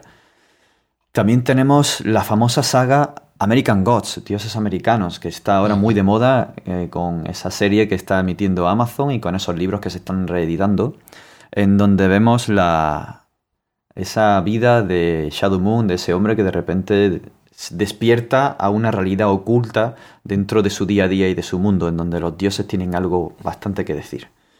No spoilers, por favor, que esta sí no la he leído y quiero. Siempre he tenido muchas ganas de leerla. A ver si, si Pues ahí lo vamos a dejar. Eso sí, empieza a leerla un miércoles. Guiño, guiño. Ok. También de, Neil Gaiman, que es American Ghost, también tenemos Dark Comets, una, una obra literaria muy bonita y muy buena, de la que también han hecho una serie en la que vemos esta lucha del bien y del mal, pero dándole una vuelta de tuerca y con un trasfondo, merece muchísimo la pena, la verdad. Creo que tuvo algo que ver eh, Terry Pratchett, ¿no? También. ¿La escribieron a dos manos o...? Sí, sí, estuvieron relacionados en, la obra, cómo se inició. Yo en esta sí he visto la serie, que estaba el gran David Tennant. Sí. Que, la verdad es que estaba bastante bien, bastante entretenida. Que sea nada del otro mundo, pero muy recomendable, la verdad. pero ya encontramos todas estas características, ¿no? en la realidad ocurren cosas sobrenaturales que no son bastante aparentes. Y ya tenemos unos grises, ¿no? No hay un, una luz y una oscuridad per se, sino que en los propios personajes vemos como la oscuridad se difumina y la luz también se acerca, en fin. Pero es con otro, con otro tono. Claro, ahora nos vamos con, con otro lado de, de la baja fantasía, la fantasía urbana. Y vamos a hablar de la saga Crepúsculo, que de Stephanie Meyer y quien más y quien menos las habrá acercado a ella, bien por la literatura o sobre todo por las películas tan famosas que dieron el boom hace unos años. También sería fantasía eh, urbana dentro de esta baja fantasía. Y tenemos ya otros muchos ejemplos en los que no me voy a extender, pero tengo que nombrar a Stephen King, a sus novelas de terror, esa fantasía terrorífica. Por ejemplo, It, Cujo, Kerry, en la que mm, lugares conocidos, El Resplandor también, en ese hotel de Boulder, lugares conocidos, lugares reales, lugares que están allí, sucesos ficticios en los que lo sobrenatural, terriblemente sobrenatural, tiene cabida, pero en su justa medida. Sí, sí, totalmente. Em, yo quería hacer una mención a Sagrado Crepúsculo, eh, porque ahí vuelve a haber una fusión de géneros y es también literatura juvenil mezclada con, con literatura romántica. Y, es que realmente, pues por ejemplo, la protagonista es un personaje eh, sin querer ofender a nadie, pero es un personaje bastante plano, ¿no? Está únicamente pues pendiente de uno y de otro y tal, pero es curioso cómo este género tiene tantísimos, tantísimos adeptos y tantísima gente que lo sigue, así que para nada desdeñable y, bueno, sin haberlo leído, pues debe tener su punto, ¿no? No sé si alguno de vosotros lo ha leído, si alguno de nuestros escuchantes ya, de nuestros oyentes, ha podido, ha podido leerlo y qué nos decís sobre el tema, porque a mí me parece un fenómeno curioso, ¿eh? aunque no me diga nada personalmente, pero es, fusionar dos géneros que funcionan y fíjate, y al final, bueno, tiene un éxito mundial, pero vamos, brutal y, apabullante. Sí, quizá llega en un momento adecuado y a una mm. audiencia adecuada. Adecuado, sí, sí. Mm. Bueno, pues enlazando un poco con, lo que estamos hablando de fantasía, de baja fantasía, tenemos esos dos grandes géneros, la alta y la baja fantasía, y enlazando, pues viene directamente en la fantasía oscura. Al principio del programa, pues nombrábamos todos estos fantasía oscura, grimdark. Yo, sinceramente, no conozco la diferencia exacta entre fantasía oscura y grimdark. Imagino que son términos que se van acuñando y que a lo mejor alguno quita o pone alguna característica, ¿no? Pero cuando hablamos de fantasía oscura, hablamos de ese subgénero literario que crea esos mundos fantásticos con una atmósfera opresiva y sombría en general. ¿Y cómo lo hace? Pues como lo hace es eh, usando, por ejemplo, elementos de terror, retorciendo la historia y los personajes, trabajando personajes más oscuros y sombríos, como decías tú antes, ¿no? Con psicologías más complejas, con respuestas de los personajes eh, con, una, con una moral más cuestionable. Se utiliza también más violencia que en la fantasía normal y normalmente suele tocar temas más delicados.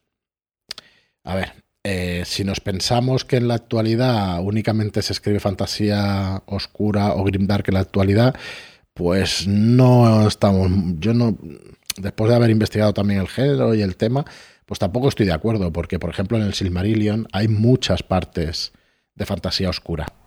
Hay mucha guerra, hay muchas cosas más oscuras, bastante más oscuras que el Señor de los Anillos. El Señor de los Anillos es mucho más oscuro que el Hobbit. Entonces, ¿dónde ponemos ese grado ¿no? de fantasía oscura? Pues es un poco el criterio que, bueno, que cada uno pues, puede tener en la cabeza. ¿no? Pero en general podemos decir que esta fantasía oscura, pues eso, eh, lo que intenta es sumergirnos en una atmósfera opresiva, sombría, donde las cosas se diluyen moralmente y donde no está tan claro el bien y el mal y todo esto. Aunque yo, para mí, por ejemplo, un autor como es Joe Abercrombie, que para mí es el máximo exponente hoy en día, aunque ahora trataré, bueno, ahora veremos algunos más o muchos más. Mm, yo creo que su mayor característica es la manera que tiene de identificarnos con gente moralmente dudosa.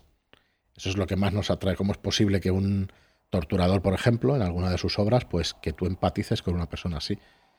Bueno, empatizas porque al final tiene una historia. Creo que eh, la cita que, empieza el programa de hoy, pues, pues es de ese torturador, de Sandar Glocka. Y, y bueno, al final todo el mundo tiene un trasfondo y tú como ser humano pues empatizas porque te explican la historia y, y al final pues llegas a meterte en el personaje. Pero la verdad es que la maestría que tienen estos autores a la hora de, hacerte identificar, pues, pues es brutal. Entonces, hablamos de Joe Abercrombie, pero esto ya lo hacía Michael Moorcock con Elric, ¿no? Con una, que era, pues eso, moralmente o éticamente distinto a, a, una persona que, como Aragorn, por ejemplo, que es muy blanco, ¿no? Que realmente en todo momento sabe lo que tiene que hacer, tiene sus dudas, pero sabe lo que está bien y lo que está mal. Estos otros personajes pues no lo tienen tan claro. Bueno, en la fantasía oscura también se utiliza, como estaba diciendo, eh, mucho terror, ¿no? Mucha parte de terror. Entonces, ¿por qué se utiliza? Porque, eh, o ¿cuál es la diferencia del terror puro y duro? El terror puro y duro lo que busca es causar sensaciones negativas en, la persona que lo lee o que lo, o que lo ve, ¿no? Quiere causar miedo o incomodidad. Pero la fantasía oscura lo que hace es integrar estos elementos oscuros y volverlos normales, digamos, dentro de la trama, ¿no? Los, los integra. Y al final podemos ver monstruos como si fueran animales salvajes o como o comportamientos poco aceptables, ¿no? Como si fuera una cosa normal. De hecho, cualquiera que piense en nuestro día a día, pues nos vamos a encontrar gente de todo tipo y no creo que nadie sienta o piense de sí mismo que es mala persona. Entonces, depende del punto de vista de dónde estés, pues vas a tener eh, pues unos personajes u otros, ¿no? O unas personas u otras. Pero bueno, ya veis, ya veis que me voy mucho a la realidad cuando hablamos de esta fantasía oscura, ¿no? Porque se parece mucho a nuestra moralidad de hoy en día. Creo yo que se parece mucho. ¿eh? Esto es subjetivo totalmente. Em, sobre los escenarios, ¿no? Y ambientes sombríos, grises, deprimentes, opresivos Hablamos de Abercrombie, pero claro, si te vas al jinete sin cabeza, ¿no? A la leyenda Sleepy Hollow, pues ya te das cuenta que a principios de siglo o a finales del XIX, no recuerdo ahora exactamente memoria cuándo es, de cuándo es esta obra, ¿no? Pues te das cuenta de que ahí ya, ¿no? Eh, se estaba mostrando este ambiente de fantasía, terror, y era una cosa que, bueno, que ese género, más allá de Poe, pues tampoco se había tocado demasiado, literatura gótica y todo esto probablemente también esté a caballo entre literatura gótica, pero para mí es, es fantasía oscura, pero claramente.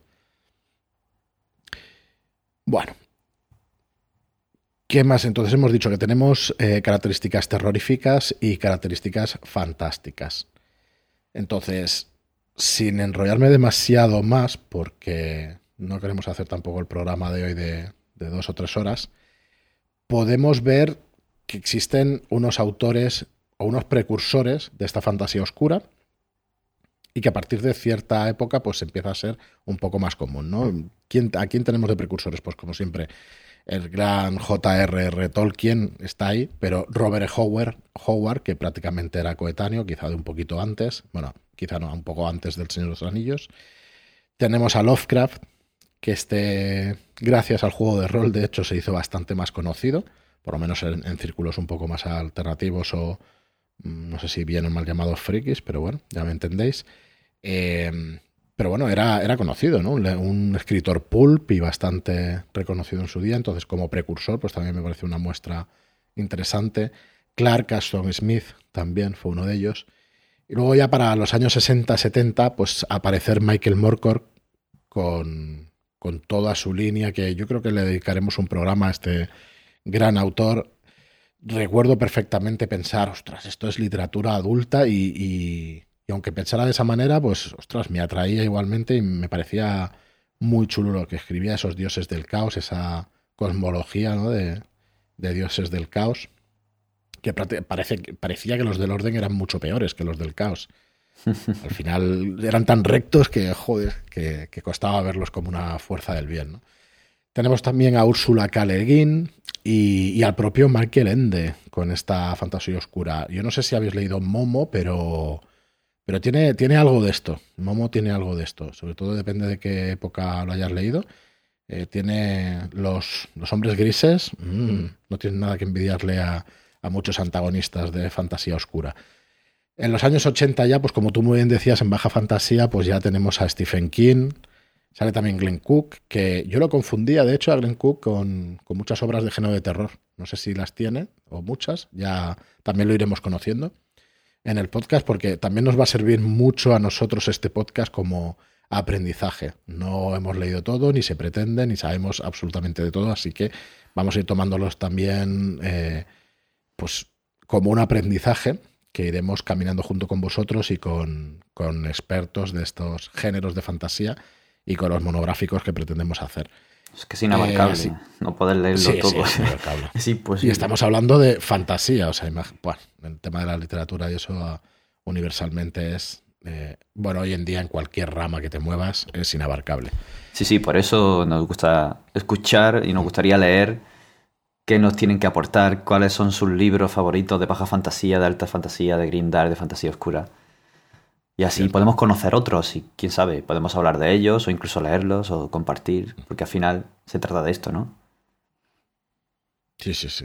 En los años 90, ya por acabar con la fantasía oscura, porque además le vamos a dejar un programa, como digo, muy prontito, probablemente sea el siguiente o como mucho en dos programas.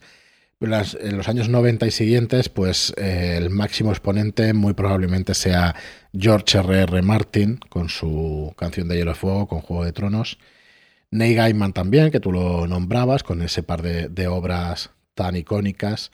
Kentaro Miura, Andrzej Sapkowski, que a ver si soy capaz de decirlo. Me lo voy a poner varias veces en eso del Google, de cómo se pronuncian los nombres.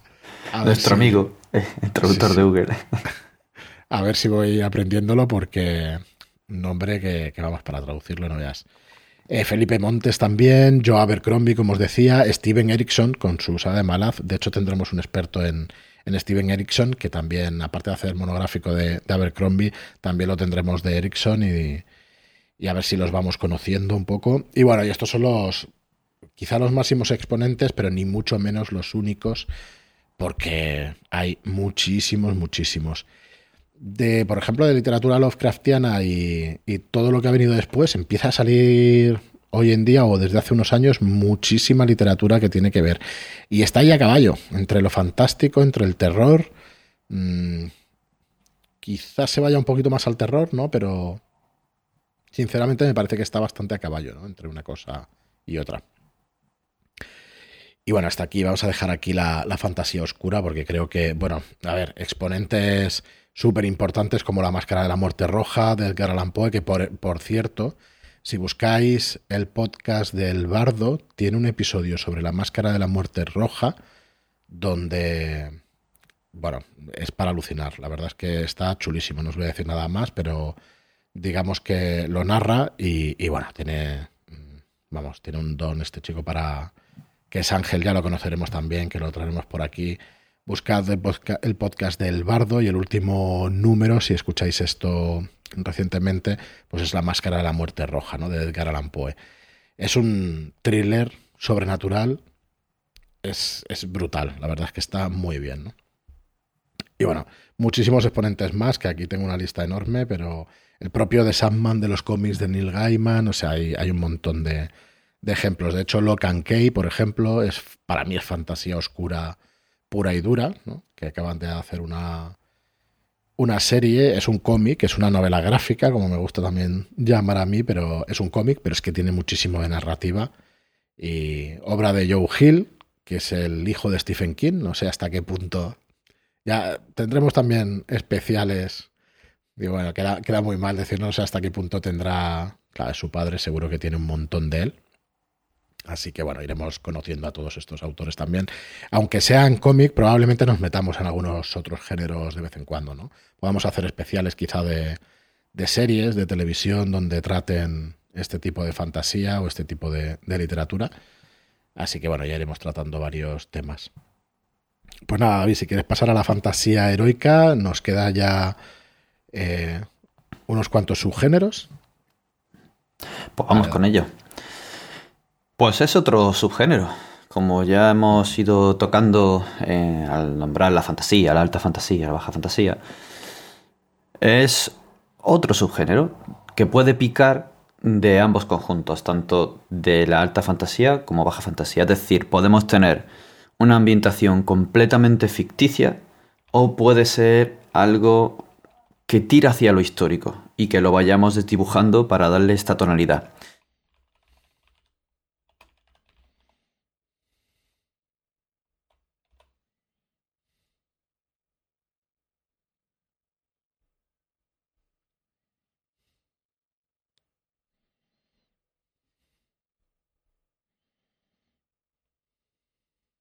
Puede incluir magia, puede incluir criaturas, pero lo que es más característico es que su protagonista es el héroe.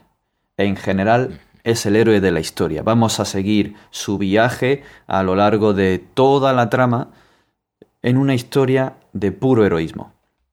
A lo largo de este camino se va a enfrentar a peligros, tanto mundanos como sobrenaturales, dependiendo de la ambientación, y nos va a mostrar su valor, su fuerza, su entereza, o bien cómo ésta va evolucionando a lo largo del tiempo conforme va superando todas estas eh, piedras que se va encontrando en el camino.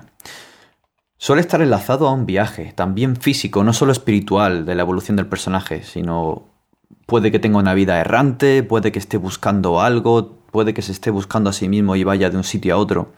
Y a lo largo de ese viaje vamos a ir viviendo, como decimos, estas aventuras y estas aventuras.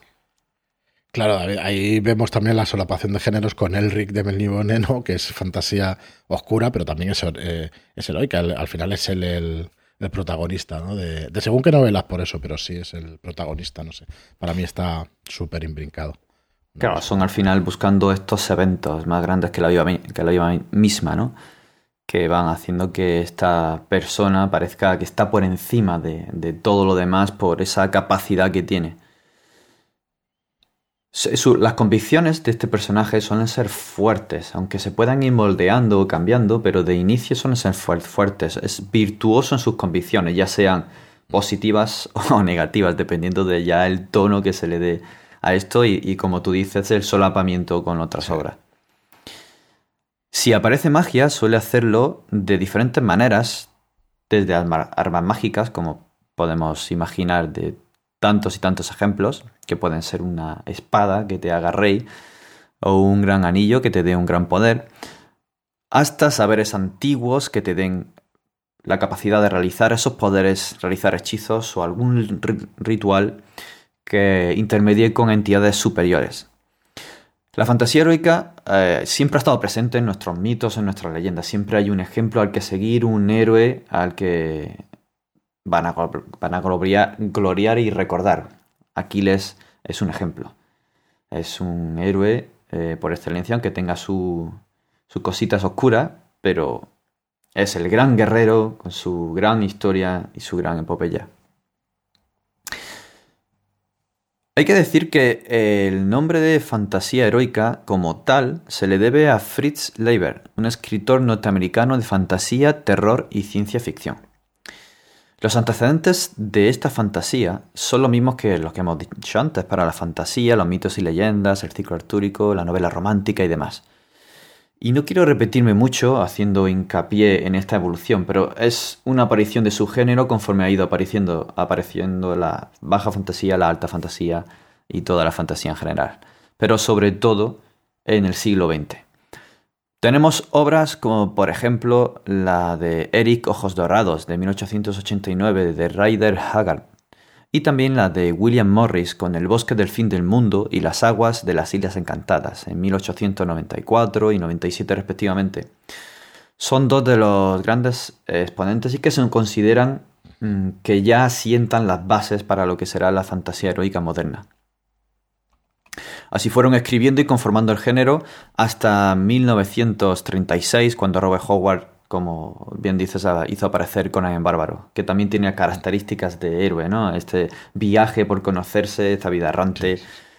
Eh, aunque tenga estos toques oscuros, de cuando en cuando, pero beben de ambos subgéneros, ¿no? Eh, al final es lo bonito de la literatura, ¿no? Que vas mezclando y se va diluyendo, cogiendo piezas para generar un puzzle mejor, más bonito o incluso nuevo. Después de la aparición de Conan el Bárbaro, conocemos mucho la obra de Tolkien y aparecería El Hobbit en el 37. Luego la saga de John Carter de Marte, de Edgar Rice Burroughs. Y luego C.S. Lewis, que nos trajo las crónicas de Narnia en los 50, de los cuales actualmente han sido rescatadas en el cine, con unas películas preciosas que ha encantado al público juvenil y no tan juvenil, claro, que, que nosotros nos gustan también. El de Mendimonet, no puedo dejar de repetirlo, aunque tú lo hayas nombrado en los 60 y un gran número de obras hasta llegar a la parte actual con otro tipo de literatura que, en el que trata con el impulso y la evolución de la sociedad conjunto con la literatura. Trata de romper con esos estereotipos del héroe masculino y van apareciendo eh, esas figuras femeninas, el ascenso de la figura femenina y de la ambigüedad moral también, como ha sido comentando. Así que al final la fantasía heroica se está transformando en algo más ambiguo, oscuro y adaptado a la sociedad hoy día, como, como bien has dicho antes. Por decir algún otro autor o autora, se me viene a la mente Laura Gallego, con su serie de Memorias de Idún, con Jack, Victoria, Victoria y Kirtash, que son llamados a cambiar el destino de esta tierra de Idún. También tenemos los libros de Brandon Sanderson con sus múltiples obras, como por ejemplo El aliento de los dioses, una historia en torno a las protagonistas de un matrimonio concertado que va a esconder una verdad oscura y oculta. Por un lado tenemos a Siri y por otro a Vivenna, estas dos hermanas tan diferentes. Y bueno, tenemos otras muchas eh, obras como El Antris, El héroe de las eras y un largo etcétera. Ya tenemos incluso apalabrado también un especial de Brandon Sanderson, como no podía ser de otra manera. Eh, que no te lo he podido decir antes fuera del micro, David, que, va a ser eh, Frank, Frank Gómez de Cubo Magazine, que ya lo conocemos, que, me ha comentado que le encanta y que si queremos contar con él para un especial, digo, pues encantadísimos, ya lo conoceréis a, a Frank, que es un crack. Gran lector, gran jugo y mejor persona. Pues sí, pues sí, yo tengo ganas de tratarlo. Bueno, pues como, como íbamos diciendo, hemos tratado fantasía, alta fantasía, baja fantasía, fantasía oscura, fantasía heroica y otro de los subgéneros que hemos dado bastantes pinceladas durante este programa es la fantasía histórica. Vamos a pasar muy por encima ya de los que quedan porque realmente no es que sean menos importantes, pero, pero ya son subgéneros que se repiten y que comparten cosas entre unos y otros. La fantasía histórica, eh, lo primero que encontramos cuando buscamos o cuando, cuando analizamos es eh, el ejemplo más claro es Arturo, el rey Arturo y su espada Excalibur. Ya lo has podido nombrar tú anteriormente. Y claro, eh, esta fantasía histórica es un subgénero. Dice, bueno, está en la Edad Media el tema del rey Arturo, pero luego si nos vamos a la Ilíada, como decíamos antes, pues también estamos hablando de, fantasía histórica, ¿no? Con unas bases de realidad, una guerra entre, entre los griegos y los troyanos, pues también, también estamos hablando de lo mismo. Entonces, bueno, dentro incluso de la fantasía histórica encontramos un montón de subgéneros, como la fantasía árabe, con los cuentos de las mil y una noches, como la fantasía celta, con el Mabigonion, a ver si lo he dicho bien, que lo tenía por aquí apuntado, creo que sí o sea, hay una serie de leyendas, de obras que, realmente pues están mezclando eh, toda esta fantasía con cosas de realidad, ¿no? Tenemos eh, esa fantasía del rey Arturo en fantasía celta, pues se junta con esa épica del Maginogion, ahora sí lo he dicho bien. Eh, por ejemplo, también tenemos cosas como la canción de Rhiannon y el príncipe de Anne. O sea, hay un montón de autores que han cogido esa tradición celta y la han transformado, ¿no? Y le han metido esos elementos del ciclo artúrico y bueno, y se van transformando, ¿no? Al final eh, la religión ha hecho lo mismo, el catolicismo, el cristianismo, todo esto pues son mezcolanzas, mezcolanzas de cosas. ¿Qué más podemos tener? La fantasía clásica en la que se basan los mitos griegos y los romanos, pues cosas eh, clásicas de Marion Zimmer Bradley, por ejemplo, y cosas más modernas como Percy Jackson y el ladrón del, rayo, por ejemplo, ¿no? Pues que es una fantasía, creo que así lo nombraría como alta fantasía, pero realmente es una fantasía histórica mezclada con fantasía o con novela juvenil, ¿no? Así que aquí tenemos un montón también de, de mezclas. La fantasía steampunk es otro subgénero de fantasía histórica que está ambientado en la época victoriana, en la época eduardiana también, que es como se llama, y que está con tecnología de vapor. Creo que al principio del programa también lo hemos nombrado. Luego tenemos el gas lamp también, que es un subgénero dentro del steampunk. La fantasía de la pólvora también es un subgénero para mí dentro del steampunk. El diesel punk, que decíamos también al principio del programa. Por ejemplo, la fantasía de la pólvora, pues tenemos ejemplos incluso de, mangas, como Full Metal Alchemist. O sea, hay, hay cosas... Eh, en este género también muchas veces se le llama mosquetes y magia, del siglo XVII al XIX, más o menos. Entonces incluimos tecnología del mundo real, como energías de vapor, telegrafía, eh, primeros teléfonos, motores de combustión, e incluso pues Dishonored, ¿no? El videojuego que, hablaba del aceite de ballena, que creo que también lo nombrábamos al principio. Totalmente. Así que bueno, aquí tenemos un montón. Fantasía medieval, lo que hemos hablado de Arturo, de Celta, de, de edades oscuras, de, del medievo. Y la fantasía prehistórica. Hay una serie muy, muy conocida de Jean María o Jean M. Auel, ¿no? que Los hijos de la tierra, que mm. en su día estuvieron bastante de moda y que yo no sé si hacer aquí spoiler o si la gente sabe de qué va, pero, pero bueno, al final es gente de la prehistoria que se comunicaba. Ostras, es que me, me sabe mal hacer spoiler, lo vamos a dejar aquí, ¿no? Pero hay fantasía, hay fantasía dentro de la obra de, de este hombre. Incluso el género Buxia, que es un, género de héroes marciales, ¿no? De fantasía o de artes marciales, es un subgénero que es casi fantasía. Pero bueno, hay, veces que no hay esa fantasía, pero hay veces que esos eh, pues héroes tienen ese quino, esa fuerza interior y esas, esas cosas que hacen que hagan cosas extraordinarias. Así que también eh, dentro de la fantasía histórica podríamos meter el género Buxia. Así que bueno, ya veis un poco pues un ejemplo de, todo lo que nos encontramos. Nos quedan un par de géneros importantes, como son el de la ciencia ficción fantástica. Y tenemos algún otro por aquí, que es el del realismo mágico, que trataremos pues aquí al final del programa. Así que vamos a hacer otra pequeña pausa y volvemos enseguida con la ciencia ficción fantástica y el realismo mágico. Hasta ahora. Venga, hasta ahora.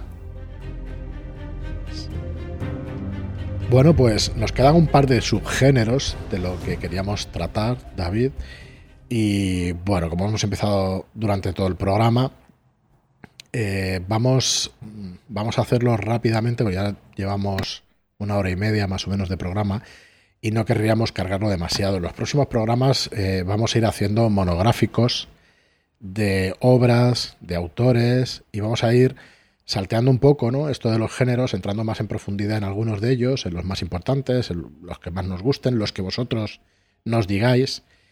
y iremos explicando un poco pues, cuáles son los planes del podcast, que en general siempre va a ser pues, eh, que disfrutéis de esta afición, que es la literatura fantástica. Y bueno, ahora le tocaría el turno al realismo mágico. Vamos a dejar la ciencia ficción fantástica para el final, porque no la consideramos ciencia ficción pura y dura como tal. ¿Vale? La vamos a dejar para el final, pero vamos a ir por el realismo mágico. Y el realismo mágico es un género que salió a principios del siglo pasado, a principios sobre el 25, el 30, y luego empezaron a escribir eh, en los años 50, 60 y 70. En los 60 y 70 yo creo que fue donde más se ha escrito realismo fantástico, donde realmente nace. A ver, es un género que nace primero con, con la pintura en Alemania y luego se traslada a Sudamérica, se traslada a Hispanoamérica donde allí salen una serie de autores que utilizan este género o que crean realmente este género. ¿Cuál es el máximo exponente? Empecemos antes por los máximos exponentes. Podrían ser 100 años de soledad. Bueno, de hecho es 100 años de soledad. Del, hmm. Del Nobel de Literatura Gabriel García Márquez. Y también podría serlo La Casa de los Espíritus de Isabel Allende. Como mínimo los más conocidos. Luego tenemos como Agua para Chocolate y tenemos un montón de obras. ¿Por qué se da en Latinoamérica? Bueno, si entramos más en profundidad, ya, ya entraremos si se ha lugar en alguno de los programas, pero se dieron las condiciones idóneas. ¿Por qué? Porque en esas comunidades de gente, pues se daban, se daban unas condiciones que, que las, realmente las referencias socioculturales de los ámbitos populares, o sea, estaba a la orden del día. Todo eso pues era un caldo de cultivo que al final los escritores utilizaron para explicar estas historias. ¿Qué características tiene el realismo mágico? Eh, por supuesto, todo lo que estamos diciendo no es una cosa súper exhaustiva, no somos unos grandes expertos de cada uno de los géneros, así que por favor, disculpadnos si, metemos la pata en alguna cosa y sobre todo eh, compartid con nosotros todo lo que sepáis de, estas cosas, que la verdad es que nos encantaría escucharos. Las características del realismo mágico podríamos decir que existe un, predominio de un narrador impasible, de un narrador que presenta los hechos y que genera una atmósfera de normalidad, aunque realmente estemos hablando de sucesos extraordinarios. En las novelas vamos a tener, mm, yo la verdad es que lo veo como una especie de novelas costumbristas metiendo cosas eh, realmente fantásticas o extraordinarias, como fantasmas y como cosas que salen fuera de la, de la realidad. Eh, yo recuerdo la frase de, Conan Doyle, del Sherlock Holmes, que decía cualquier cosa, pues eh, eh, que no tenga una explicación O sea que, bueno, ya, me saldrá la frase esta.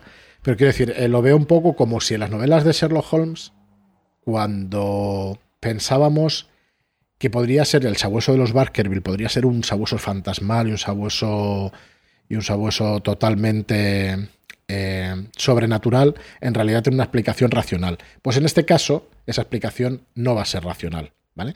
Vamos a tener elementos mágicos, mm, intuitivos, que sabemos que están ahí, pero que nunca van a ser explicados también. Y esos componentes mágicos o fantásticos van a formar parte de la normalidad. Por eso es realismo, este realismo mágico. Mm, vamos a tener también presencia de lo sensorial como parte de la percepción de la realidad, ¿no? Se va, se va a tratar mucho pues, el, tema de los sentidos. Y además, eh, también se tienen mucho en cuenta las emociones de los personajes. Hay bastante drama en estas obras y es una, es una literatura pues, que contiene todos estos elementos. Los hechos son reales, pero tienen una connotación fantástica, lo hemos venido diciendo varias veces y es eh, los hechos no tienen explicación o es muy, muy improbable que ocurran. Puede ser una serie de casualidades terribles, pero que al final eh, son tan irreales que parece que haya algo pues fantástico detrás, ¿no? Y bueno, yo creo que estas son las, eh, las características propias también. Pues los personajes, por ejemplo, pues pueden sufrir metamorfosis como, como lo hacen en los cuentos maravillosos y todas estas cosas. Em, yo creo, estábamos hablando fuera de micro, por ejemplo, en una obra como La Metamorfosis de Kafka, que decía, ostras, ¿puede ser realismo mágico? No, porque el realismo mágico puede ser más sutil, Kafka en esta obra quizás sea una obra más de terror, pero también es una obra psicológica. Bueno, mm, nos gustaría también que nos dierais la opinión, a ver si creéis que esta obra, por ejemplo, pues podría formar parte de este realismo mágico. Para mí no, porque no sobrepasa ya eh, el tema. Y bueno, por poneros otros ejemplos, para que entendáis un poquito mejor el género, pues por ejemplo, José Saramago, pues tiene, tiene bastantes novelas pues, mm, de este género. Haruki Murakami, también el exponente japonés, ¿vale? Literatura japonesa contemporánea. Por cierto, súper recomendable, es verdad que he leído alguna de las obras y súper recomendable. El indo-británico Salman Rushdie, el de, el de la Biblia satánica, aquella. Y Günter Grass, por ejemplo, que es alemán también, también tiene, tiene exponente de esta literatura. Otro premio Nobel de literatura. Sí, eh, en general, ostras, a mí me hace mucha gracia que esta gente sean los que sean los mayores exponentes porque realmente son, bueno, espectaculares. Eh, bueno, tenemos a Borges también, eh, que es un exponente clarísimo, pero para mí Borges es más fantástico que el realismo mágico, la verdad. Más, se tiran más a lo fantástico. Borges, Cortázar y un, montón de exponentes de, literatura también iberoamericana o latinoamericana. Eh, lo de Borges es espectacular. Yo aún tengo que lanzarme a leer más cosas de él. Normalmente lo he escuchado en varios audiolibros y eso, y bueno, es que cada frase de las que dice Borges encierra pues un tratado de, sabiduría. Es acojonante el tío lo, bien que, lo bien que escribe. Bueno, pues esto sería el realismo mágico. Y como decimos, eh, vamos a acabar ya el programa para no alargarnos más con la ciencia ficción fantástica. Eh, la ciencia ficción hace lo improbable posible, mientras que la ciencia ficción fantástica hace lo imposible probable.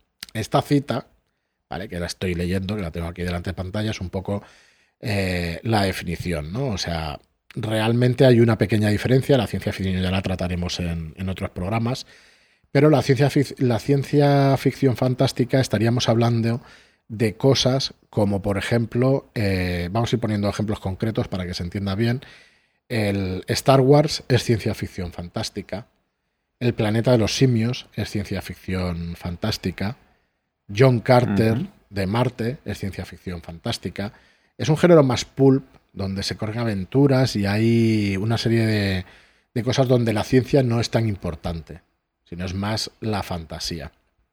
Flash Gordon, para mí es ciencia ficción fantástica, es fantasía pura y dura, mezclada pues con otros planetas, con, ciencia ficción directamente, pero realmente es un género muy distinto de lo que pueda ser Star Trek.